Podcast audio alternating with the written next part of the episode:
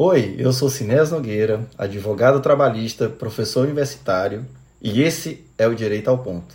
Um espaço para discutir, entender e tentar descomplicar essa matéria da vida, que é o direito. Aqui, os temas mais atuais, os casos mais curiosos e os seus dilemas serão destrinchados com a carne ao ponto. Seja muito bem-vindo. Oi, gente. Sejam bem-vindos ao mais novo episódio do podcast Direito ao Ponto, que mais do que qualquer outro é dedicado ao trabalho. E não porque eu estou sendo redundante, porque como alguém que advoga na X Trabalho há mais de 24 anos, meu propósito é defender o trabalho.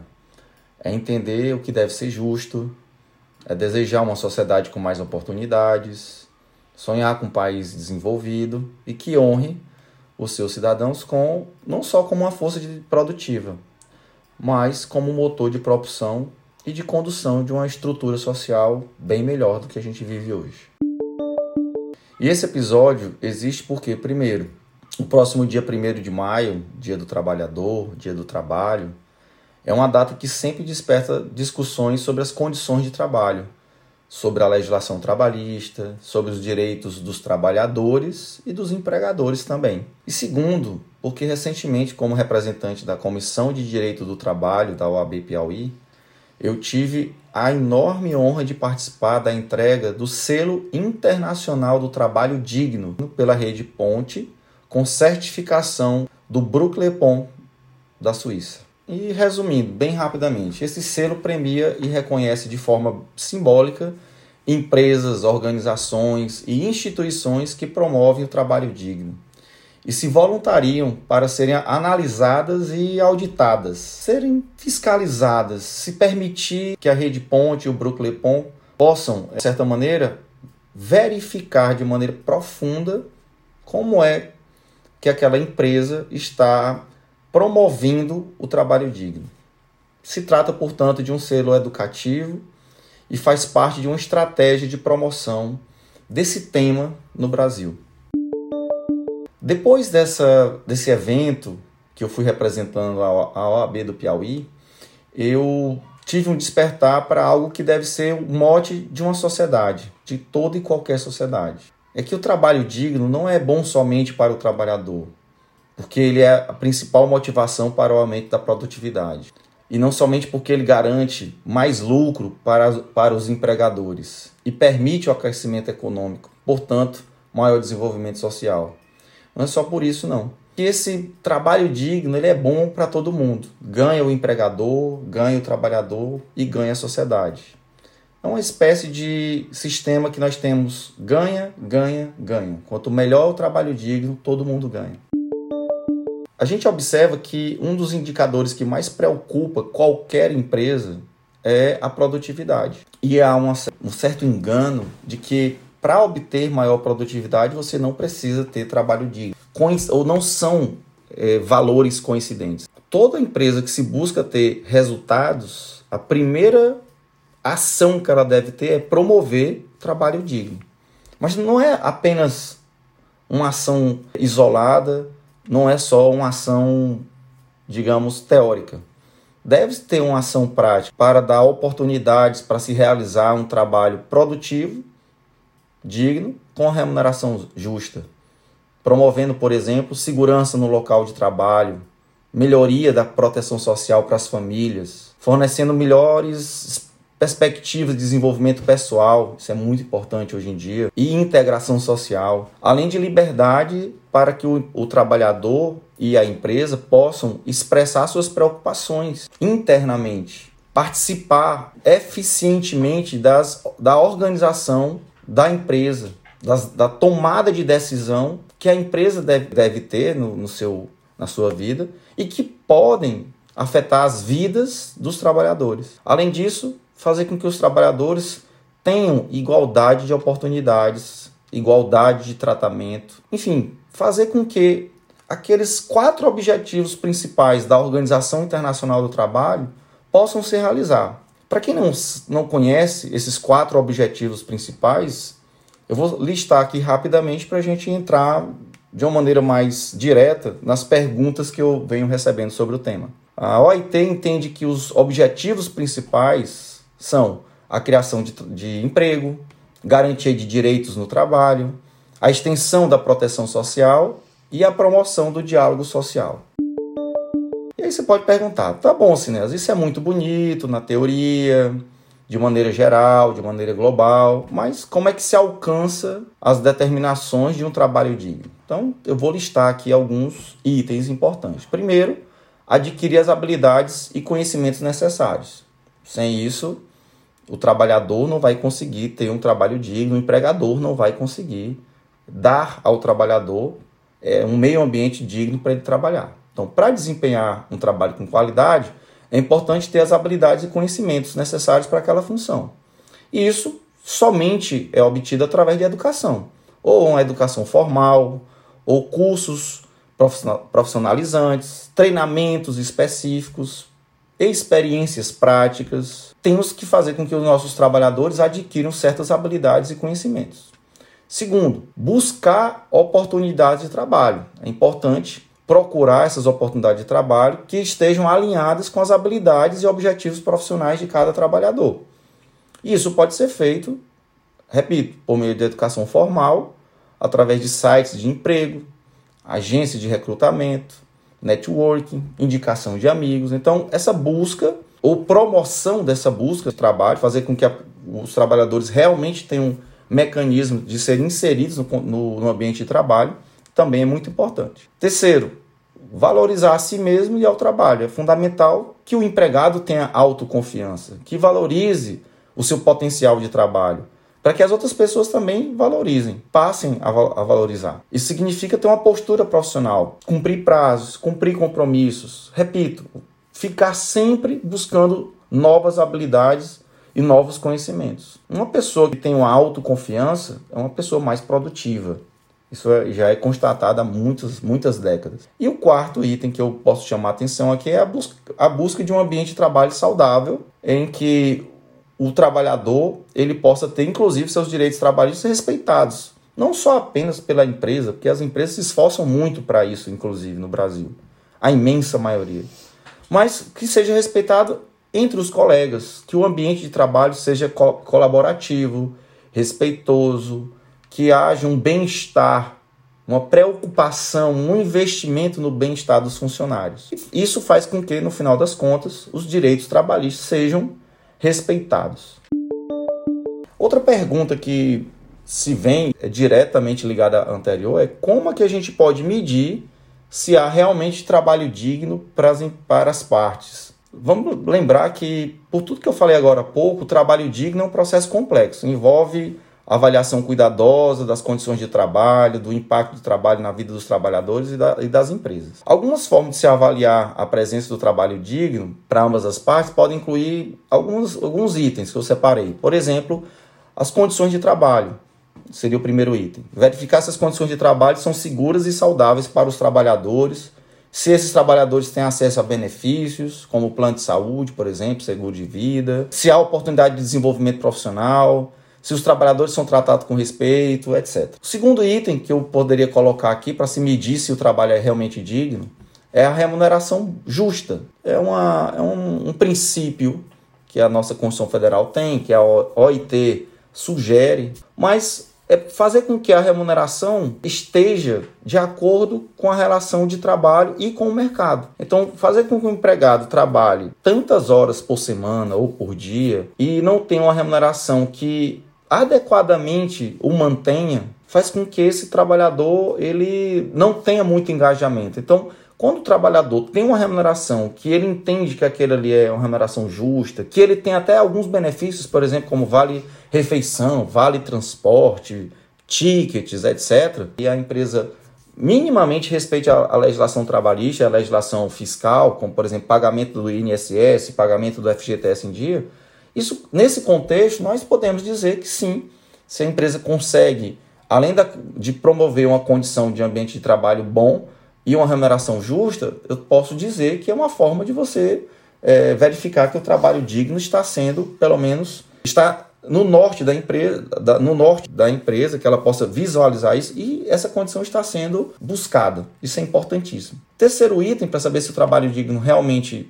está sendo promovido pelas, pelas partes é observar se os direitos trabalhistas em si estão sendo respeitados, se, os, se a organização sindical realmente está sendo respeitada, se o ambiente de trabalho é um trabalho livre, principalmente que não haja assédio, discriminação, que se garanta direitos como licença maternidade, licença paternidade, enfim, coisas que hoje a nossa Constituição Federal, desde 88, coloca como condição mínima, mínima existencial, que é, tem sido uma, uma expressão mais utilizada nesses últimos anos, graças a Deus. Por fim, observar se a empresa ela se preocupa com o impacto social e ambiental. Isso já seria um item mais novo, mais agora dessa que apareceu mais nesses, nesses últimos sete anos, digamos, desde 2015, há uma grande preocupação, não só no Brasil, mas no mundo todo, sobre os impactos sociais e ambientais. Ou seja, é procurar saber se a empresa é uma empresa que tem responsabilidade social e responsabilidade ambiental, respeitando, portanto, não só o direito dos humanos, mas também contribuindo para o desenvolvimento de comunidades, das comunidades, do meio ambiente em si. Aí você pergunta assim para mim, mas Sinés, tendo em vista tudo isso que você falou, que são roteiros para que se busque a ideia de um trabalho digno e um dia se possa realizar, como é que as coisas estão no Brasil? Em que pé está a régua do trabalho digno no Brasil? Então a gente pode dizer que essa régua do trabalho digno é complexa, principalmente no Brasil, no, no nosso país, em que nós temos uma, uma, complexidade muito grande, principalmente entre as regiões do Brasil. Nem é novidade dizer que o Brasil é um país gigantesco, não só na população, mas também no seu, na sua dimensão territorial. E tudo isso contribui para que a gente tenha um trabalho digno de forma menos acelerada do que em outros países de menor tamanho, com a população um pouco menor, como, por exemplo, é o nosso vizinho país e querido país, Uruguai.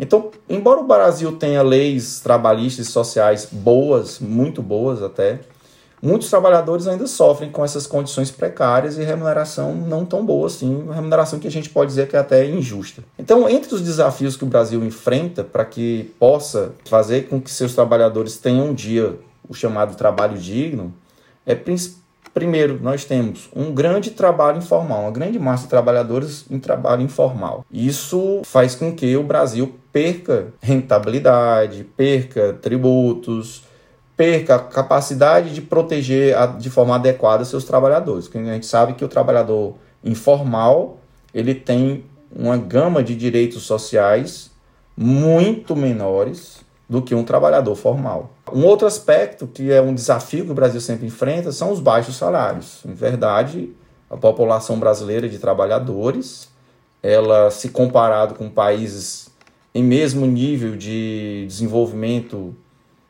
é, econômico do que o Brasil, a gente tem salário ainda ser considerado baixos, muito baixos. Basta dizer que o nosso salário mínimo ele é algo em torno menor do que 300 dólares, não chega nem a 300 dólares, é, é, é muito pouco. Nós temos ainda grande massa de trabalhadores discriminados, minorias, é, mulheres, LGBTQIA+, pessoas como é, deficientes, pessoas como essa frequentemente enfrentam discriminação no mercado de trabalho, limitem a sua possibilidade de, de oportunidade de emprego muito limitada. Um quarto item seria as condições de trabalho precária, né? Muitos trabalhadores no Brasil enfrentam condições péssimas de ambiente de trabalho, falta de segurança, excesso de trabalho, exposição a, a riscos à sua, à sua saúde, ausência de férias regulares. E aí gente, isso leva a gente para um quinto item que o Brasil tem é, enfrentado, que é a ausência de observação dos direitos trabalhistas de maneira global. Se você observar o CNJ, né, o Conselho Nacional de Justiça, ele faz uma, uma pesquisa ampla todos os anos no judiciário brasileiro, e há um recorte muito interessante que é o recorte da Justiça do Trabalho. Você vai olhar lá que no, desde que o CNJ foi criado até hoje, a Justiça do Trabalho, mais de 50% das ações que lá tramitam são cobranças de remuneração, cobrança de férias, 13 terceiro, FGTS que não foi depositado, coisas do dia a dia, coisas assim da natureza do contrato de trabalho, falta de pagamento, falta de, de dos benefícios, enfim. Então, essa ausência de, de observância dos direitos trabalhistas também é um quinto item importante para que o trabalho digno realmente seja considerado algo que o Brasil conseguiu cumprir. Nós ainda não superamos esses cinco itens, né? Trabalho informal em excesso, salário baixo, discriminação, condições precárias e os direitos trabalhistas devem ser mais respeitados. Bom, como é que a gente pode fazer com que esses direitos sejam mais respeitados? Qual é o papel do trabalhador, do empregador e do próprio Estado? Então, essa luta pelo trabalho digno envolve uma colaboração entre esses três: empregadores, trabalhadores e o Estado. E empregadores e trabalhadores, eu nem vou falar aqui de maneira individual, pode ser por meio dos seus sindicatos e associações. Então, cada uma dessas partes tem um papel importante a ser desempenhado para garantir que o direito do trabalho ele seja respeitado e a justiça social seja alcançada em um breve momento. Por exemplo, os trabalhadores devem se conscientizar dos seus direitos, saber reivindicá-los, organizarem-se, sindicatos e associações, podem exigir respeito às leis trabalhistas, eles também devem procurar exigir um ambiente de trabalho seguro, um meio ambiente de trabalho seguro e justo. Os empregadores, por sua vez, eles tendem ou devem procurar respeitar as leis trabalhistas e sociais, oferecer um meio ambiente de trabalho digno, seguro, pro, tentar promover o máximo possível a igualdade de oportunidades e a diversidade no local de trabalho e principalmente investir em treinamentos e desenvolvimento profissional para os seus funcionários. Aliás, hoje é, investimentos e treinamento, desenvolvimento dos seus profissionais é hoje o grande desafio dos, dos empregadores. Inclusive, promover o bom diálogo dentro das empresas. Empresas que conseguem isso, elas têm um ponto de partida bem mais interessante do que outras que não conseguem promover esses treinamentos e desenvolvimento pessoal e profissional dos seus funcionários. E o Estado, por sua vez, tem um papel de não só criar lei, de regulamentar, mas principalmente fiscalizar. O Estado é o grande fiscalizador. Além disso, hoje em dia, o, um papel do Estado, além de criação de leis e regulamentação e de fiscalizar, é incentivar políticas públicas, fomentar políticas públicas de, de geração de emprego. Ou seja, o Estado hoje tem que ser o grande é, o grande bloco de apoio dos empregadores. Então é fomentar a geração de empregos e não é qualquer emprego. E não é só geração de trabalho, não. É geração de emprego. Emprego, carteira assinada, emprego formal. Então o maior parceiro das empresas deve ser o Estado. E aí sim, com isso a gente consegue ter, por exemplo, uma, se o Estado conseguir uma política, implementar uma política pública de formação profissional, com certeza as empresas vão sair ganhando e haverá, ao fim e ao cabo, uma inclusão social bem, bem melhor. Portanto, o que a gente observa é que os, o Estado, os empregadores e os trabalhadores, eles devem colaborar, participar dessas iniciativas que promovam uma cultura de trabalho digno, uma, talvez às vezes partindo de algo bem simples, como a criação de um fórum de diálogos, estabelecimento de comissões em que envolva essas três partes, e a realização de campanhas para poder se conscientizar, além, é claro, de buscar no próprio Estado mecanismos de implementação de, de políticas públicas necessárias ao aquecimento da economia. O que, que falta para a gente chegar lá? O que, que falta ao Brasil, por exemplo, para que a gente chegue mais rapidamente à ideia de, de um trabalho digno? Temos aí muitos desafios. Né? Primeiro, de cara, é a ampla formalização do trabalho. A gente precisa aumentar o número de, emprega, de empregos formais no Brasil. Isso não é só de agora. Isso aí é um pedido já de, de muitas décadas. Segundo, promover igualdade. Afastar a ideia de discriminação. Porque a gente sabe que o, o Brasil, pelo menos nos últimos 25 anos, tem procurado formalização do trabalho, igualdade de gênero e de raça, mas ainda estamos aquém do necessário.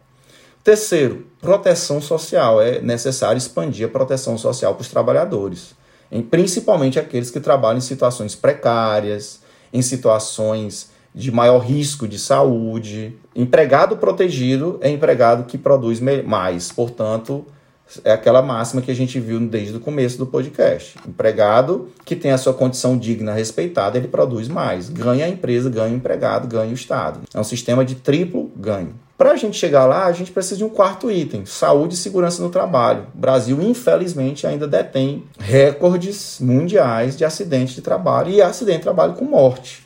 Ausência de fornecimento de equipamento de proteção, ausência de treinamento, tudo isso tem que ser mudado. A gente tem que procurar ter uma política de treinar o trabalhador sempre, de promover um ambiente de trabalho seguro e saudável.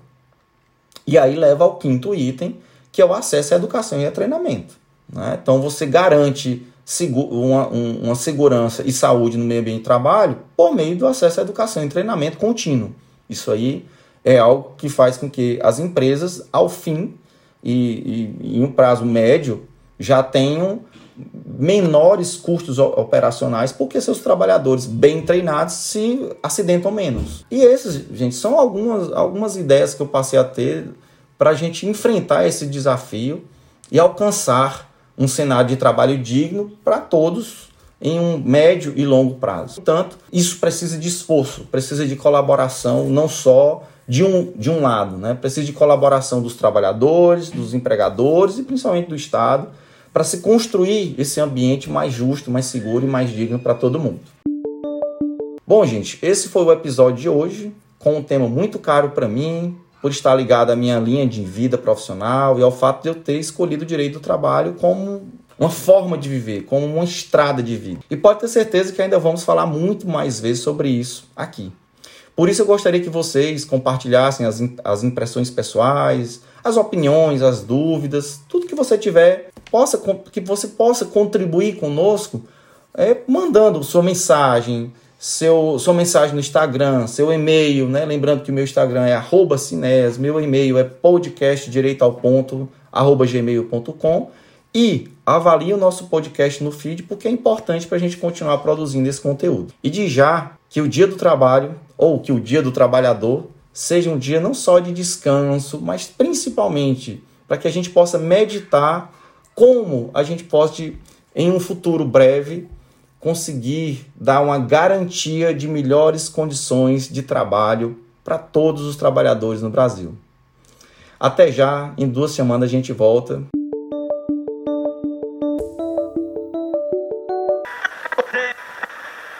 Lembrando que nós estamos nas principais plataformas de streaming. Segue o Direito ao Ponto no Spotify e avalie o nosso podcast. Adiciona no Apple Podcasts. Se inscreve no Amazon Music curte no Deezer e faça parte da nossa comunidade no Orelo para não perder os episódios.